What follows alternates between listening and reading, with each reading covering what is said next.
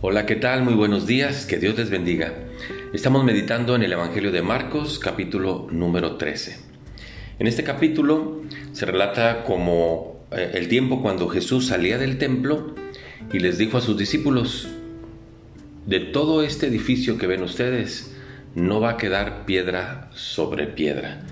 Y, y los discípulos le preguntan, ¿y cuándo sucederán estas cosas?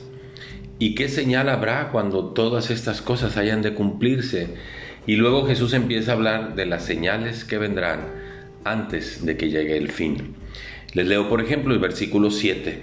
Mas cuando escuchen de guerras y de rumores de guerras, no se turben, porque es necesario que suceda así, pero aún no es el fin. Es decir, las guerras no, no será el fin de todas las cosas.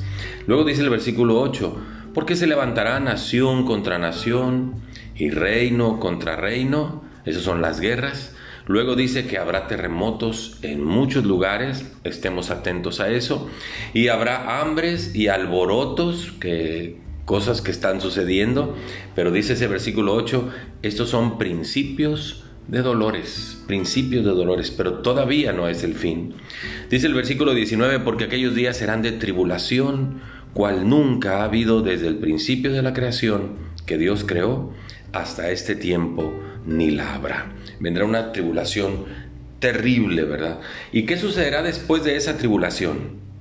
Pues bien, dice el versículo número 26, entonces verán al Hijo del Hombre que vendrá en las nubes con gran poder y gloria. Jesús habla de su segunda venida, cuando vendrá y llevará a los suyos a los que, a los que hemos creído en Él como nuestro Señor y Salvador. Y me quiero quedar aquí con dos aspectos. Antes del fin de todas las cosas, dice el versículo 10, es necesario que el Evangelio sea predicado antes a todas las naciones. Esto no está muy lejos de suceder.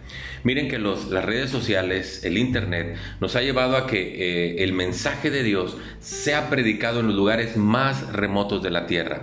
La pandemia nos llevó a eso, nos obligó a eso, a grabar mensajes, a transmitir mensajes y esos están circulando por las redes sociales y las redes sociales llegan hasta lo último de la tierra. Será predicado el Evangelio hasta lo último de la tierra. No falta mucho para que esto suceda.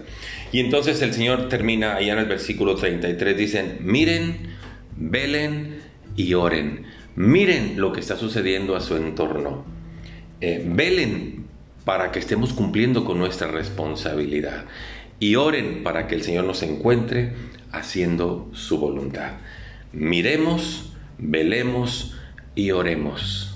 Muchas gracias, que Dios les bendiga.